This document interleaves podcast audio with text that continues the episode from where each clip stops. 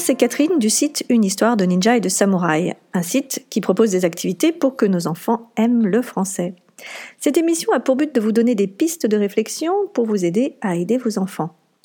Dans le dernier épisode, je vous ai présenté cinq principes à connaître pour mieux comprendre le processus d'apprentissage. Aujourd'hui, j'aborde un sujet complètement différent, celui des changements de notre rôle de parent à travers le siècle dernier. Alors je ne vais pas prendre toute euh, l'histoire euh, du siècle dernier, il s'est passé énormément de choses, mais euh, je vais vous montrer qu'il y a eu quelques points qui ont fait que la parentalité a été modifiée, notre rapport avec nos enfants a été modifié. Pourquoi un tel sujet et en quoi cela va-t-il vous aider? Je pense que l'évolution de la parentalité nous montre combien nous, parents, sommes devenus vulnérables. En effet, de nos jours, nous cherchons à donner le meilleur à nos enfants. Et il y aurait donc une bonne parentalité à suivre.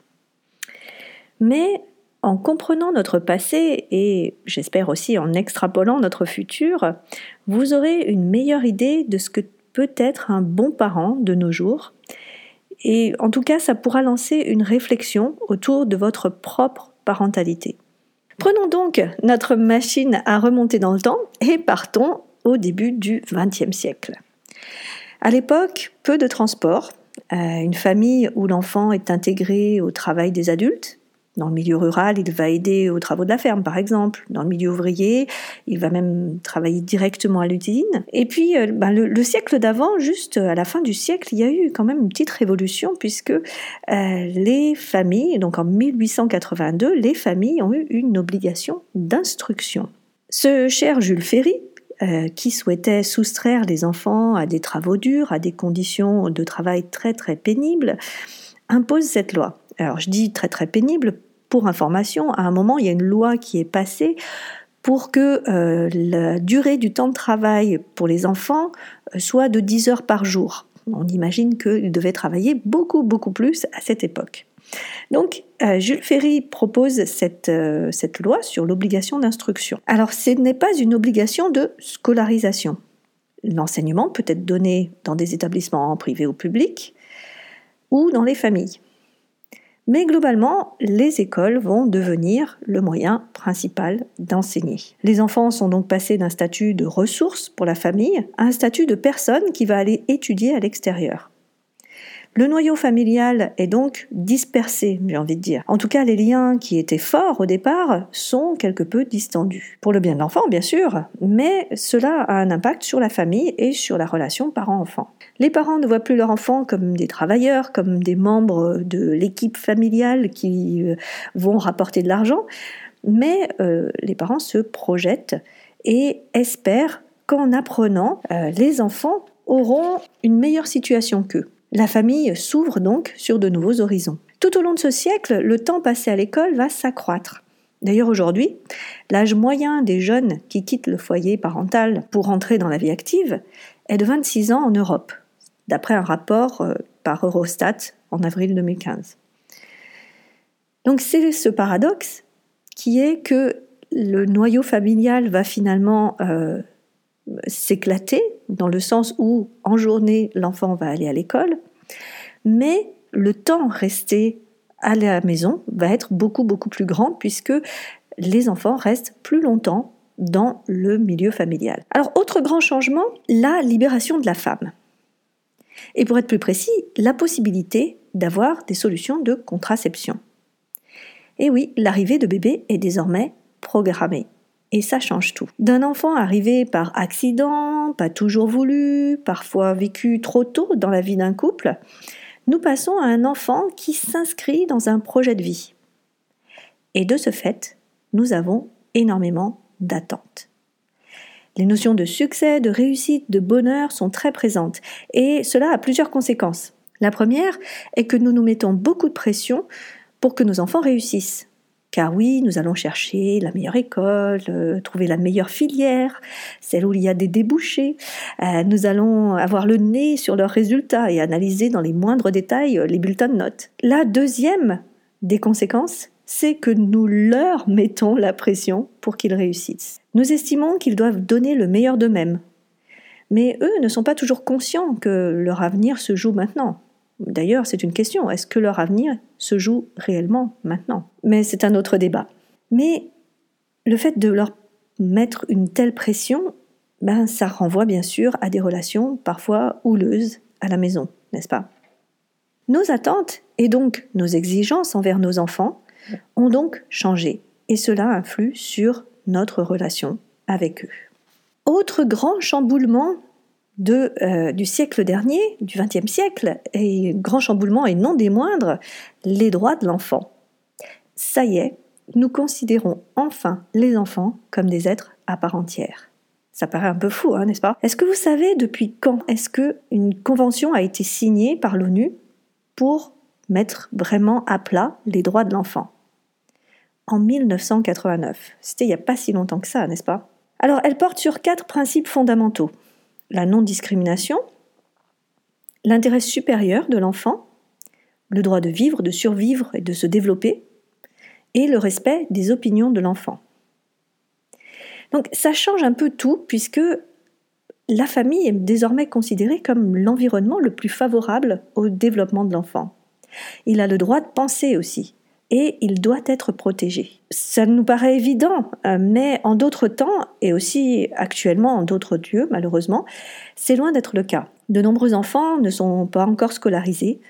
Ils travaillent dans des conditions terribles ou euh, sont pris dans des marchés douteux. Ces droits de l'enfant imposent aux pays qui les ont signés de mettre en place des structures, des organisations pour que ces droits soient respectés. Mais ces droits montrent aussi et surtout ce qu'il y a dans l'air du temps l'idée que nous devons offrir à nos enfants un cadre serein, sécurisé, mais aussi riche, fécond, pour qu'ils puissent trouver leur place dans ce monde.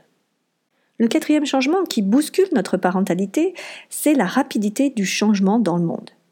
En 20 ans, nous avons été le témoin, et l'acteur d'ailleurs, d'un progrès incroyable qui modifie à la fois les usages, oui, réfléchissez de quand date la dernière lettre que vous avez envoyée à quelqu'un, n'est-ce pas, par rapport à votre dernier email. Ça bouscule aussi les codes. La communication étant facilitée, nous allons plus facilement vers les autres. Et bien sûr, l'accès aux connaissances avec ces connaissances qui sont au bout du clic. Ces changements nous rendent vulnérables car nous nous posons aujourd'hui des questions auxquelles les personnes de la génération précédente ne peuvent pas répondre. Nous ne pouvons pas du coup nous tourner vers la génération précédente. En effet, des questions comme euh, à quel âge un enfant peut-il posséder un portable? Eh bien, nos parents ne le savent pas. Vers qui se tourner pour répondre à ce type de questions? Eh bien, c'est là le paradoxe du monde d'aujourd'hui. Nous croulons sous les informations mais nous ne savons pas décider laquelle est la bonne. Souvent, c'est un mélange de plusieurs sources. Il va y avoir euh, comment font les autres parents. Il va y avoir que disent les études sur le sujet. Il va y avoir euh, que disent les experts, euh, les médecins, les infirmières, les enseignants. Et donc, avec tout ça, nous regardons bien sûr aussi si ça colle avec notre situation. Et puis, tous ces changements ont remis aussi en cause la notion de réussite. Avant, réussir, ça s'apparentait plutôt à trouver un travail et rester toute sa vie.